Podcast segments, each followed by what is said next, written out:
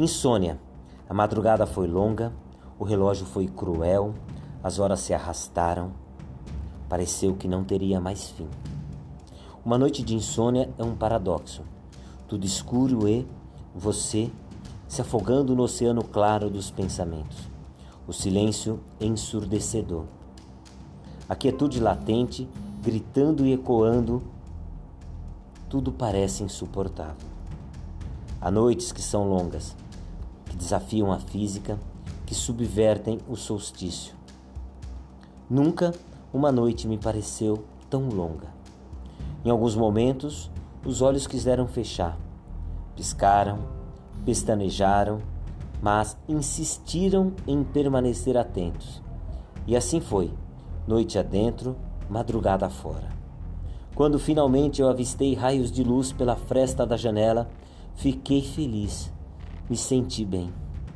Como um guerreiro que vence a pior de todas as batalhas, a luta contra si mesmo, contra os próprios fantasmas, as sombras, os medos, as inseguranças.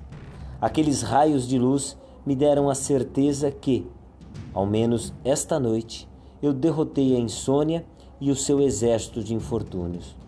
Eu amanheci e amanhecerei outras vezes. Afinal, mesmo em noites longas, o dia há de raiar. Mesmo em céus nublados, as estrelas estão a brilhar. Mesmo em noites escuras e silenciosas, os olhos dos insones estão despertos, suas mentes fervem e dentro deles a madrugada passa devagar. Devagar, mas passa. Essa noite foi longa, mas passou.